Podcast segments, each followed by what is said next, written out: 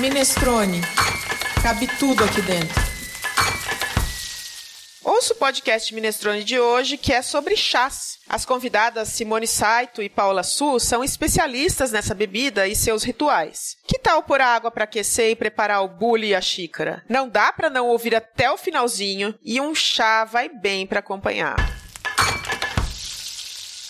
Alô, ouvintes do podcast Minestrone. Como estão? Eu sou a Cláudia Gavioli, jornalista e cozinheira, apresentadora desse podcast em que cabe de tudo um pouco. Tudo que se refere a comida e bebida cabe aqui. Esse é um episódio inédito da quarta temporada de podcasts Minestrone, que vai ao ar às sextas-feiras e fica disponível em todas as plataformas de podcasts, como Spotify, Deezer, Apple Podcasts, Samsung, no Podbean, que é o nosso agregador, e no seu RSS. Também fica disponível no site minestrone.com.br. Em cada temporada são previstos 24 episódios sobre novos temas, dos mais diversos relacionados à gastronomia. Como a sopa italiana minestrone que leva ingredientes como caldo de feijão, carne, frango, legumes, verduras, cereais e até macarrãozinho, o site Minestrone também trata um pouco de tudo. Ele é inclusivo, cabe tudo aqui dentro. O Minestrone é um site de conteúdo jornalístico sobre comida, bebida e boa mesa. Mas se é jornalístico não tem receita? Não tem entretenimento? Sim,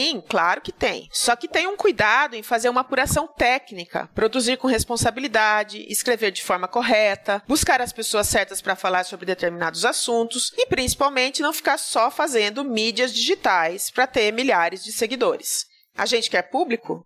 Sim, claro que a gente quer. Por isso, nós fazemos um trabalho de pesquisa e apuração tão dedicado. No podcast, como no site, a gente lida com temas referentes a técnicas de preparo, ingredientes, receitas, livros, filmes, revistas, documentários, chefes de cozinha, eventos de gastronomia, festas, religião, cultura e muito mais. Tudo que se refere a comida e bebida cabe aqui. Nessa quarta temporada, a Graziela Silva, que é também jornalista e se especializou em gastronomia, história e cultura, se juntou à equipe do Minestrone para trazer um olhar bem apurado e uma curiosidade jornalística sobre comida que tem tudo para agregar às nossas rodas. Grazi, Querida, bem-vinda. Que bom ter você aqui com a gente. Ai, Clau, eu que tô super feliz de estar aqui no podcast Minestrone, depois de ser ouvinte por muito tempo, dividindo a bancada com você. E claro, né? Olá, ouvintes. Tudo jóia, Paula? Tudo jóia, Simone? Que bom tê-las aqui. Ai, valeu, Gra. E você tá animada com o tema de hoje? Já tá que nem eu?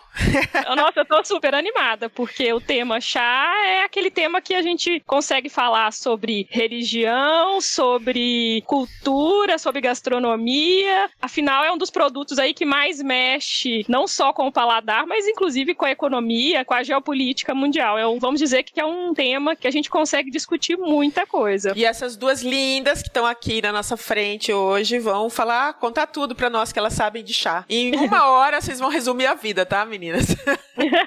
vão contar aí toda essa história milenar pra gente. Não é demais que a gente aqui no podcast a gente possa conversar com duas especialistas em chá e uma delas que inclusive nos deu aula lá no Senac, para mim e para Grazi. Então, seja super bem-vinda ao podcast Minestrone, Paula Su. É uma honra te receber. Muito obrigada, Clau e Grazi. Nossa, é um baita de uma oportunidade. Tô super contente de poder vê-las novamente. Então, super obrigada, obrigada a todos também que estão ouvindo aí. Ah, obrigada a você. Nós já vamos pedir para para Paula contar um pouco sobre a trajetória dela no mundo do chá. Mas antes, a gente quer também dar boas-vindas a Simone Saito. Simone, como é bom te conhecer e que você está aqui com a gente hoje. Seja super bem-vinda. Como você está? Muito obrigada, estou ótima. Ainda mais falando de uma bebida que eu gosto tanto e devo desde criança. É um prazer enorme e muito obrigada por ter aceitado esse tema e poder falar um pouquinho. Ah, é uma delícia saber que você pode falar um pouquinho com a gente. Foram as melhores referências que vieram a seu respeito, Simone. Você não faz, obrigada. você não faz ideia como a gente está rasgando cedo aqui agora.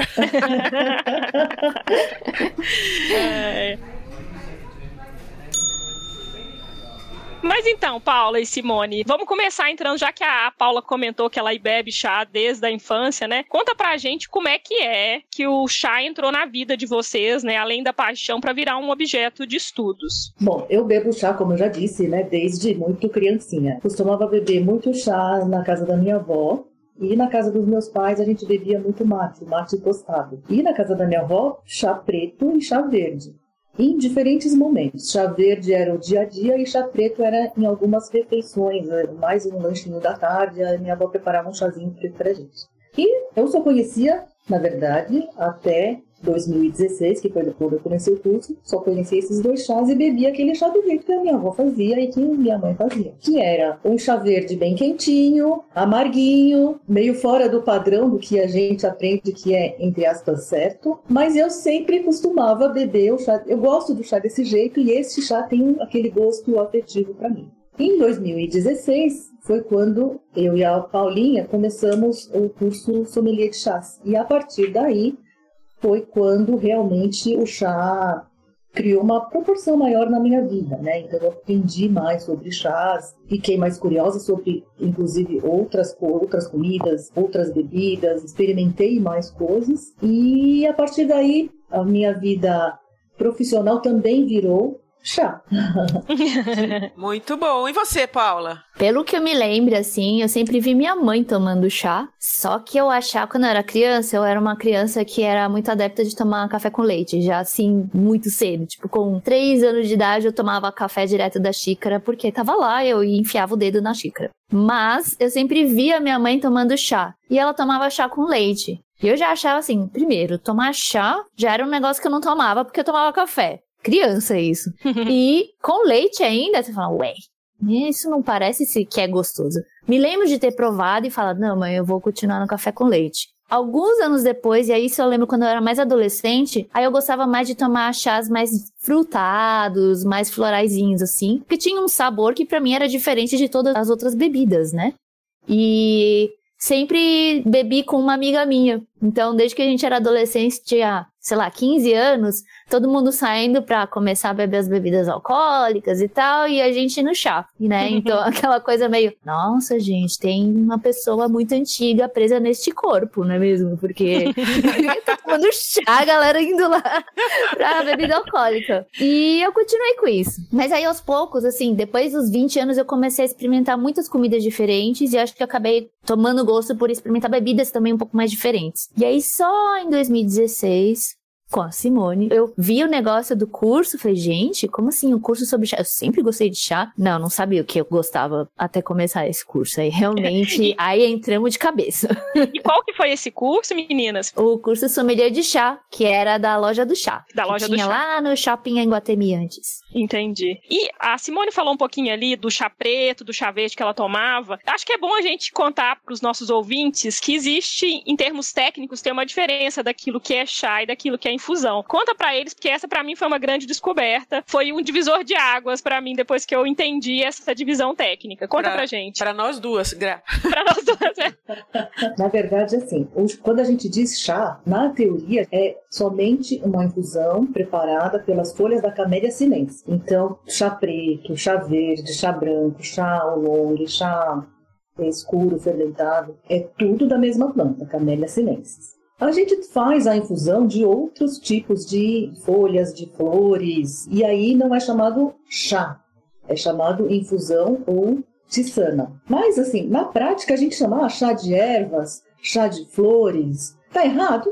Tá errado, mas assim, é só uma forma de você dividir um pouco o que é Camellia sinensis e o que são as outras infusões. Nessa divisão, você falou de vários tipos de chá, né? O chá preto, o chá verde, eles são, eles vêm da mesma planta. Então, o que que faz eles serem diferentes? O que faz eles serem diferentes são assim, você fazer a colheita e o processo de fabricação das diferentes partes da planta. Então, por exemplo, se eu tenho um chá que é o primeiro chá colhido na primavera, vai dar um tipo de chá. Se eu colho as folhas mais velhinhas, mais antigas, eu posso fazer outro tipo de chá. Se eu colho somente o brotinho, e aí, da mesma planta, tem esses diferentes tipos de chá. Se eu pego essa folha, faço um processo nele e fermento essas folhas, eu tenho outro tipo de chá. E são inúmeros chás que você pode ter dentro desse grupo do chá branco, preto. Então, branco eu tenho vários tipos, verde tenho vários tipos, que também mudam de acordo com o processo que eles sofrem.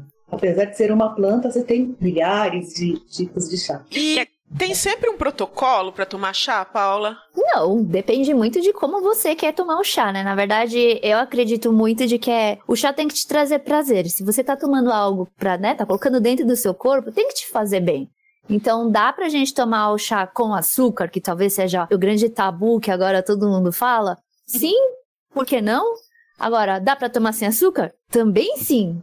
Por que não? Eu acho que são fases que a gente vai vendo que o nosso paladar vai aprendendo com o que a gente gosta. E a gente agora toma o chá sem o açúcar, porque a gente tá começando, né? Quando você começa a tomar muito chá, começa a sentir outros sabores, descobrindo sabores novos e reforçando outros que talvez a gente tenha conhecido lá atrás para poder ver com o que, que ele combina, como que ele harmoniza e como que você prepara da melhor forma. Você falou da questão do açúcar, eu tô aqui pensando que, na verdade, né, o mate, né, aqui no sul do Brasil, né, e mesmo no, no oeste do Brasil, em algumas regiões, próximo do Paraguai, o pessoal toma esse mate sem açúcar sempre, né? É uma bebida Exato. absolutamente amarga, né? Exato, e é hábito adquirido.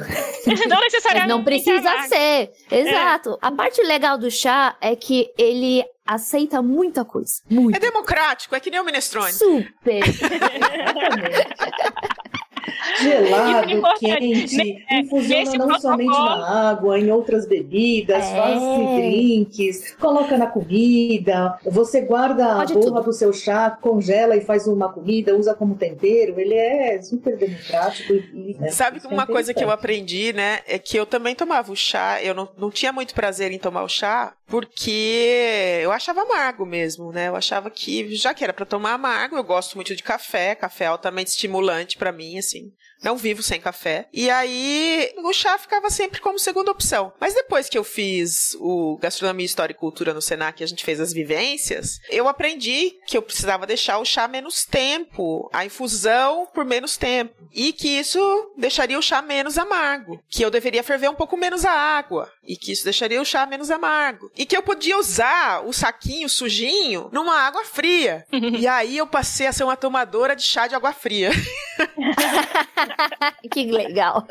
Pra mim, isso também foi uma mudança, assim. Eu sempre achava que era melhor, quanto mais tempo ficasse ali, melhor ficava, melhor se aproveitava a infusão. E depois que você entende que tem um tempo ali, né, mais ou menos três minutos, as meninas podem falar mais com a gente, que você tem que finalizar aquele processo, muda completamente. Aí você consegue sentir os sabores, né, e não só um amargor muito pungente. Conta pra gente, fala, a gente tava falando de procedimentos, quais são mais ou menos, assim, como ter um chazinho, assim, gostoso pra gente aproveitar? Qual que é a temperatura da água, o tempo que tem que ficar a infusão? É exatamente isso. Na verdade, o que a gente precisa saber o que tá fazendo, e a parte boa é que geralmente quando a gente compra o chá, vai ter esse tipo de instrução na caixa, na lata ou na loja, né? Sempre tem como fazer isso. Mas prestar muita atenção na quantidade de que a gente tá colocando, se for a granel, se for saquinho, normalmente vai ser para 200 ml. Prestar atenção na temperatura da água, então um chá verde talvez não aguente uma água fervente.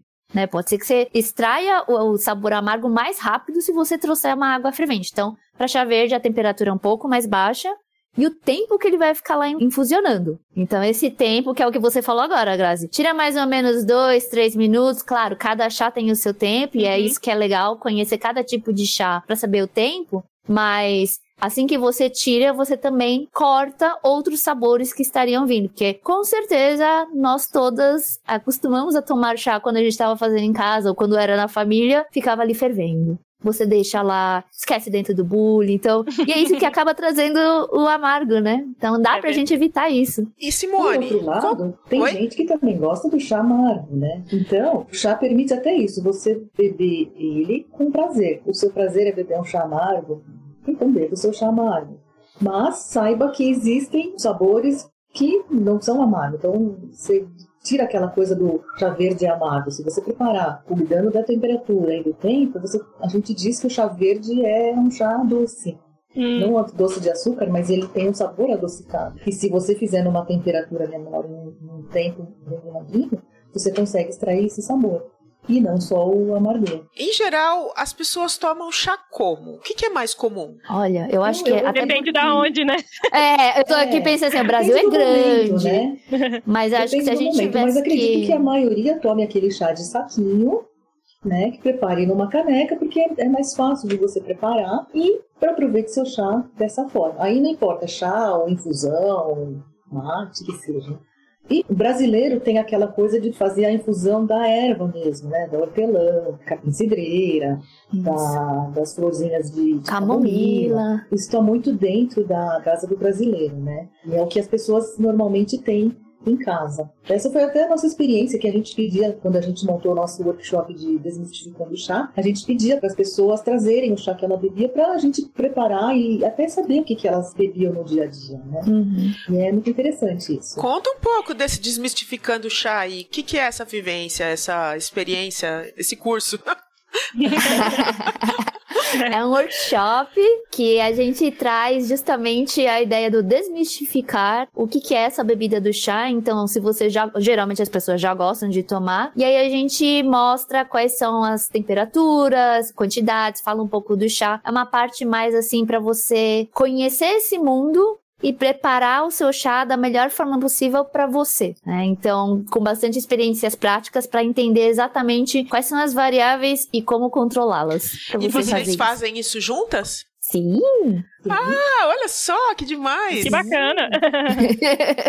Fazemos E juntas. lá as- as pessoas experimentam chás de tudo quanto é tipo. Um chá verde faz dois tipos de chá verde e três tipos de chá preto. E aí Uhum. cada um, porque assim, a gente gosta de falar de chá prazer, chá como alimento, chá como bebida prazer. A gente não entra muito na parte de medicamento, fitoterapia Uhum. e, e o que também envolve o mundo do chá. Então a gente prepara o chá dessas formas e aí as pessoas vão experimentar qual que é o chá que ela gosta mais, né? Então, com certeza, entre esses cinco chás, algum você vai falar, esse me agradou mais ou esse não me agradou nada, não consigo nem beber. E que é diferente para cada um. Para mim é de um jeito, para Uhum. Paula é de outro jeito, para outra pessoa é de outro jeito. E o, o interessante é que Aí, sabendo de tudo isso, você mexendo com essas variáveis, você pode preparar o chá do jeito que você gosta. Legal. Uma coisa que eu acho que é legal a gente falar é sobre os rituais que envolvem o chá, né? Porque muito além das técnicas, né, desses procedimentos, tem culturas que o chá tem todo um ritual. Uma coisa que eu me lembro bastante quando a gente esteve com a Paula foi que ela fez uma diferenciação entre a, a cerimônia do chá chinês com o chadô japonês, né? E eu acho muito interessante isso, como que cada cultura enxerga, né, esse produto e produz conhecimento e produz práticas, né, a partir desse produto. Conta pra gente um pouquinho, assim, a Paula pode falar do chinês, a Paula pode falar do chadô, acho que seria bem interessante. Eu acho que a gente pode começar com o primeiro Shadow, até porque estamos num país com uma imigração grande japonesa, Uhum. né? Então eu acho que se você quiser falar de Shadow, você é a pessoa. Vamos lá, Simone. Então, é uma outra forma de se beber chá, de uma forma muito estética, e que existem protocolos muito rígidos.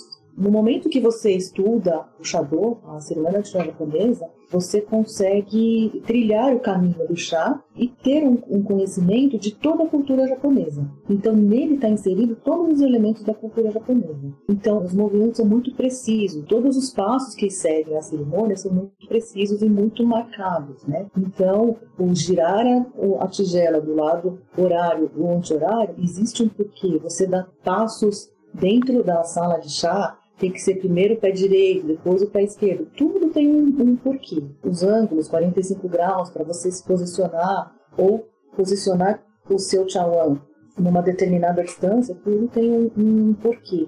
Né? E a forma de se beber, quantidade de goles, qual o gesto que você faz, também é importante. E essa é a forma japonesa de se tomar o matcha, por exemplo. É, uma, É isso aí. uma coisa interessante que eu me lembro de ter me tocado muito foi que os japoneses, eles beberam primeiro do chá chinês, né? Pra depois eles criarem todos os rituais. Vocês podiam contar um pouquinho da história? Claro. Na verdade, assim, o surgimento do chá começa lá na China mesmo. E em algumas épocas das dinastias, houve-se o que eu gosto de chamar de intercâmbio, assim, de entre alguns povos. Então, mais ou menos o que era no período da dinastia Tang na China, os japoneses vieram para estudar, conhecer um pouco mais de como estava a cultura, e os coreanos também vieram nessa época, né? E eles acabaram vendo um pouco do que que era esse o tomar o chá lá na época. E aí eles levaram lá pro Japão. Só que os reinos, né, as dinastias acabaram andando em tempos diferentes. Então, enquanto a dinastia Tang depois mudou-se para as próximas, o Japão tinha aquela referência do chá na China.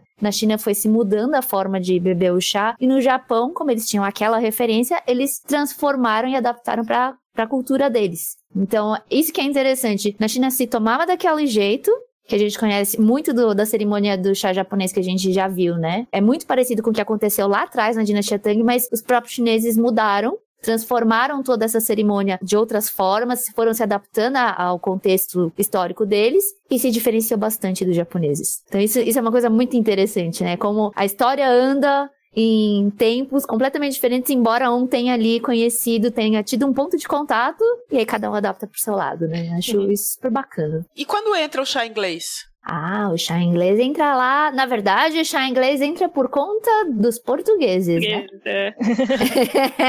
Isso que é muito legal.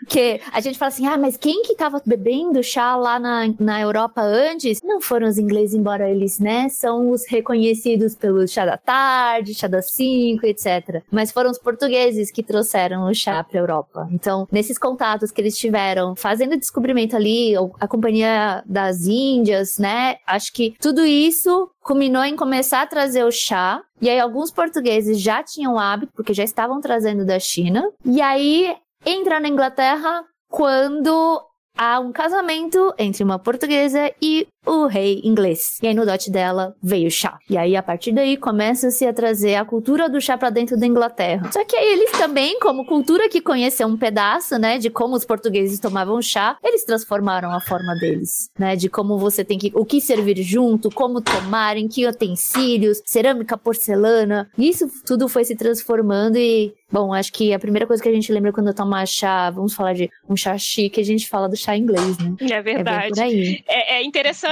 né? Como que, mesmo que os ingleses tenham sido os últimos, né, a, a, conhecer o chá, eles transformaram e levaram, né, vamos dizer assim, levaram uma fama. É que também entrou ali e virou uma cultura, né, também. Eles incorporaram aquilo melhor do que outros países, né? Nada mais justo do que, do que isso ser conhecido. É, é só baixar a, a taxa.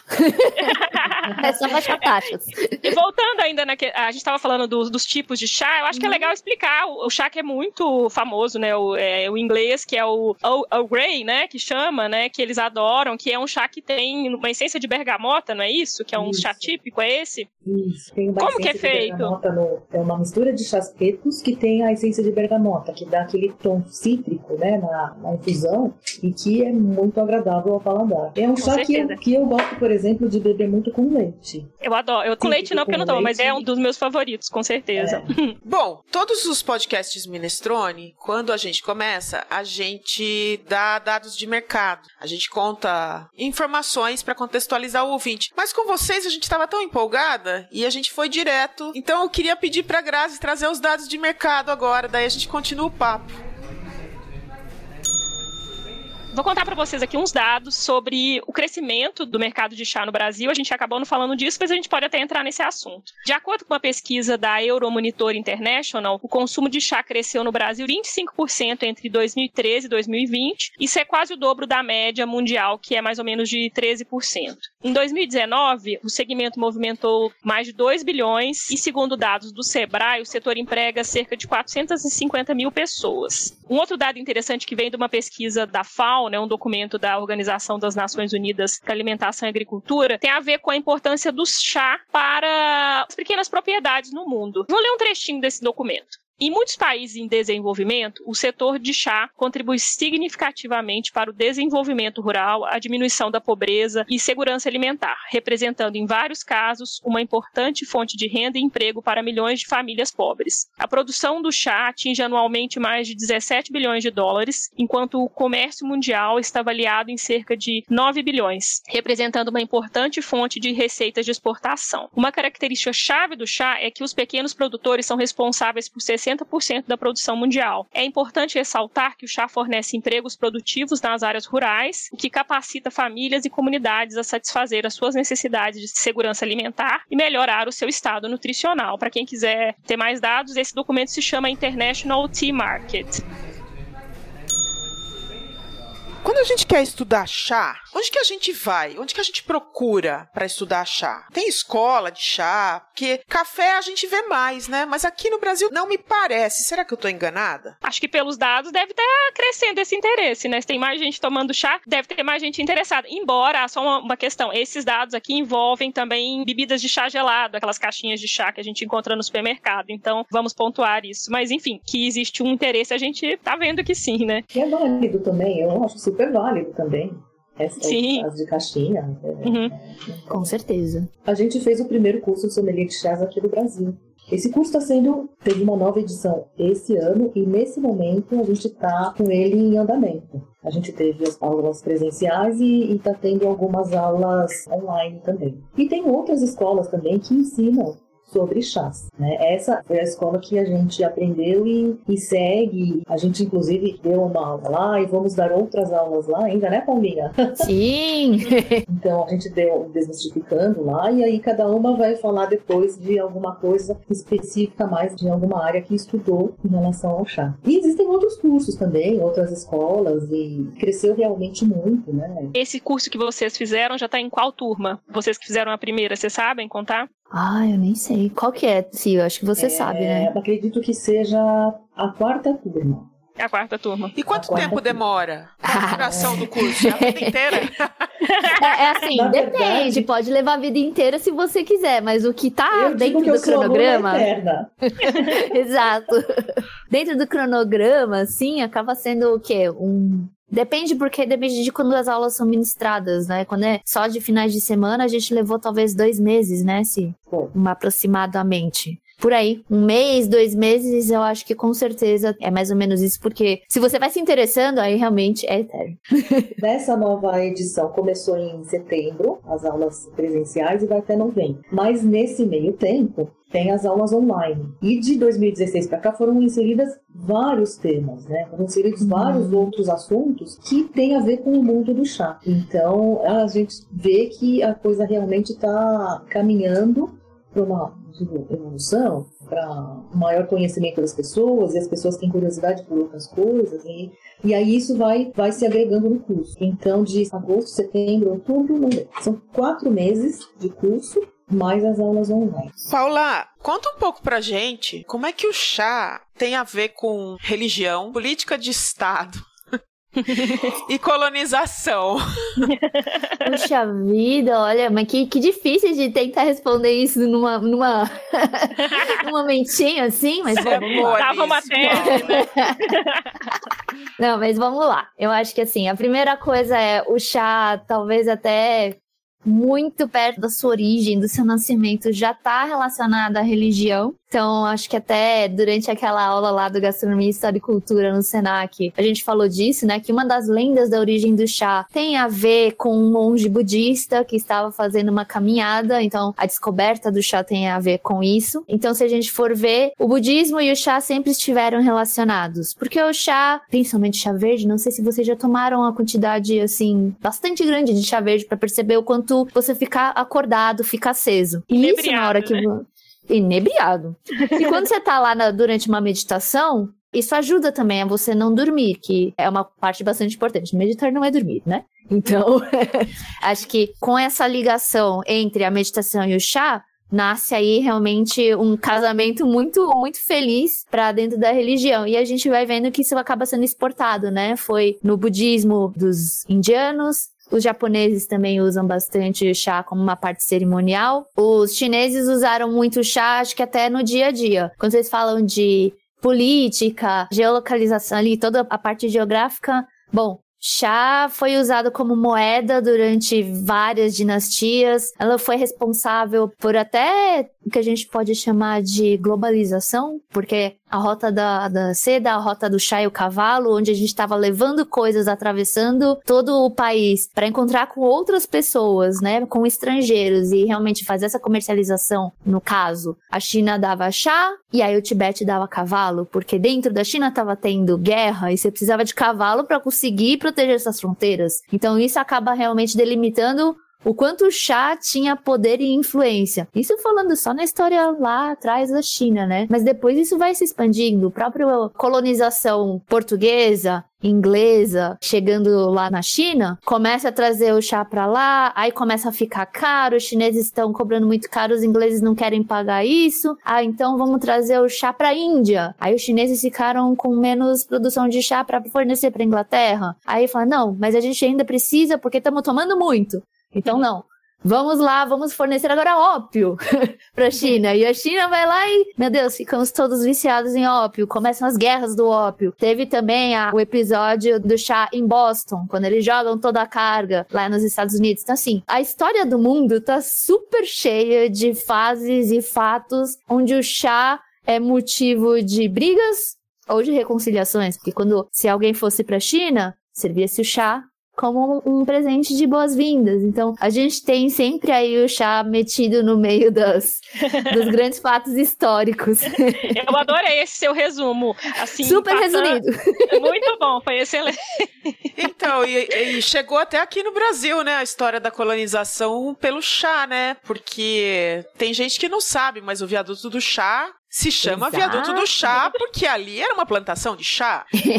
Exato, e que a gente ainda tem plantações de chá aqui, que estamos no Vale do Ribeira, que é um lugar onde tem bastante produção e a gente é super bacana de falar a produção nossa, com milhares de conhecimentos também os japoneses trouxeram. A gente tem o chá no sul do país. Se a gente for falar do mate, também temos outra tradição aqui, que já não é relacionada a esse chá da China, mas também é uma bebida infusionada, então é super bacana como do mundo, né? Porque a gente divide o nosso chá mate aqui com o resto dos países do sul, né? Não somos é. os únicos. Principalmente Sim, com o Uruguai, né? Uruguai, Uruguai. Uruguai. E essa tradição do, do mate nessas regiões tem a ver com os indígenas, naquele pedaço Isso. ali, né? Uhum, isso. Muito bem, gente. Que conversa boa, né? É, Delícia. Tem, tem mais ah, alguma Faltou pergunta? só um chazinho, né, gente? Aqui eu tô tomando. Antes de entrar na parte final do podcast, uma pergunta que não quer calar, que a gente sempre pergunta quando a gente fala de ingrediente, né? Porque chá é também um ingrediente. Com o que que o chá harmoniza? Eu tudo. diria que com tudo. Você pode montar um jantar completo, inteiro, harmonizado com chá. Desde Tudo. Da, da entrada, do prato principal, sobremesa. E aí eu vou puxar um pouco a sardinha pro meu lado, que até na hora do charuto. A gente pode harmonizar o charuto com chá também.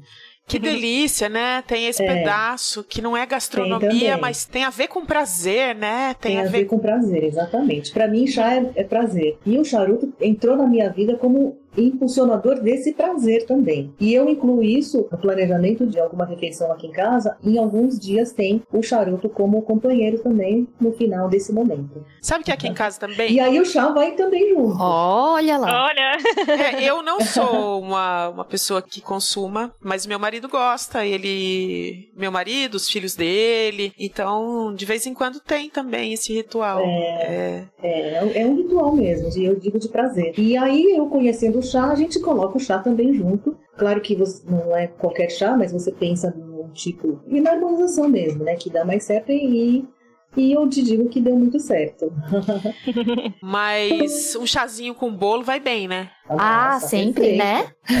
Ainda mais nesses dias frios. Se tiver calor, um chazinho gelado. Gelado. gelado. Ai, que delícia, gente. Então, é. a gente pode com tomar tudo. chá em qualquer hora. Sim, por favor.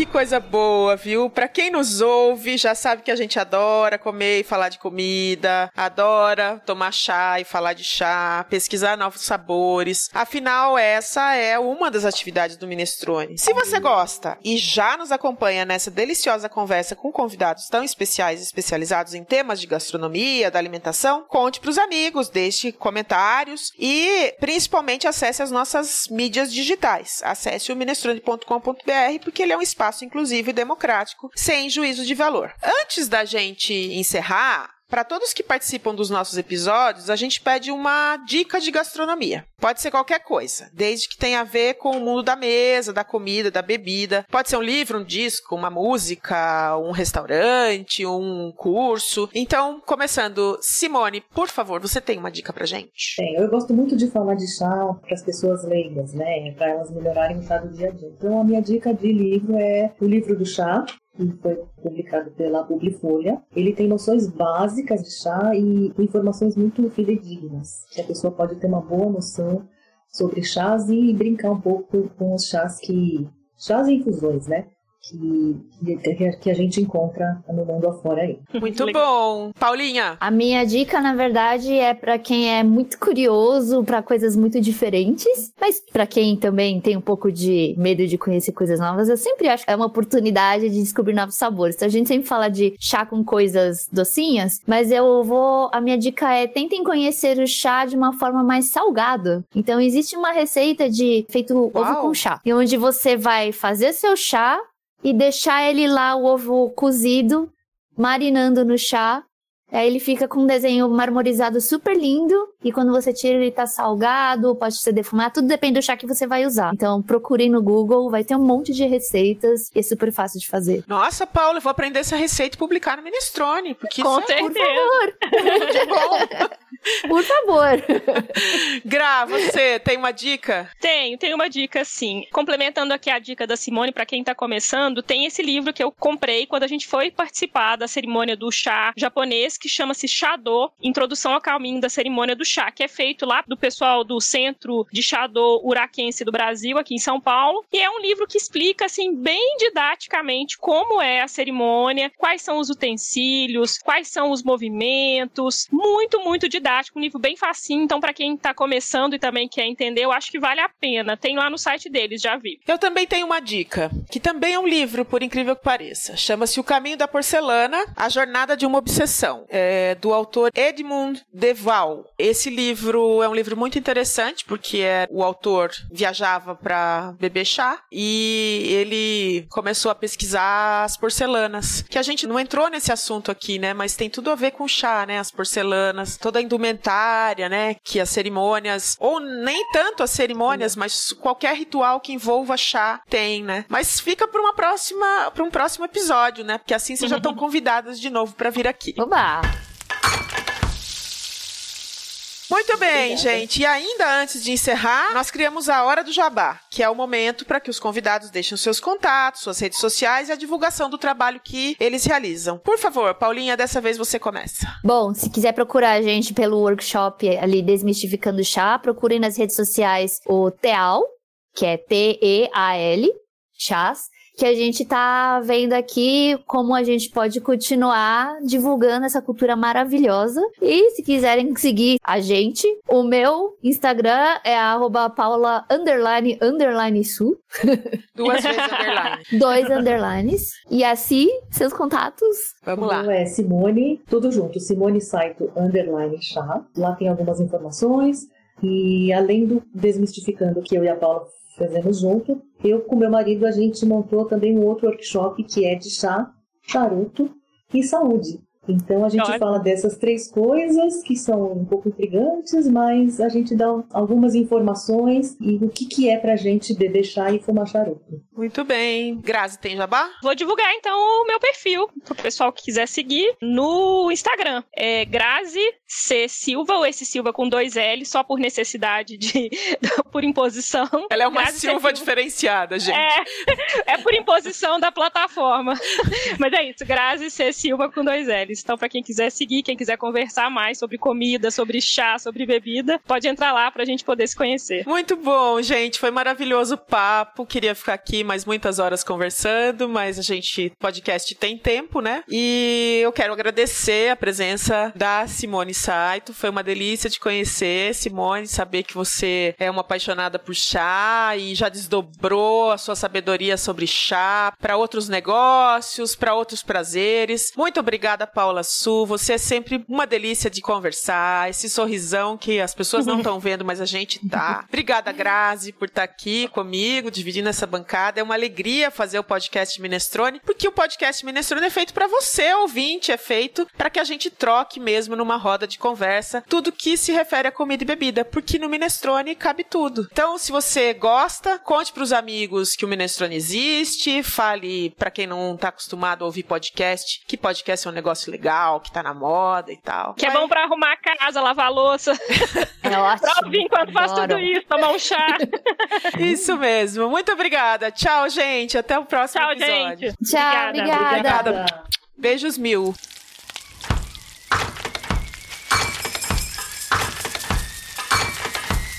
Minestrone. Cabe tudo aqui dentro.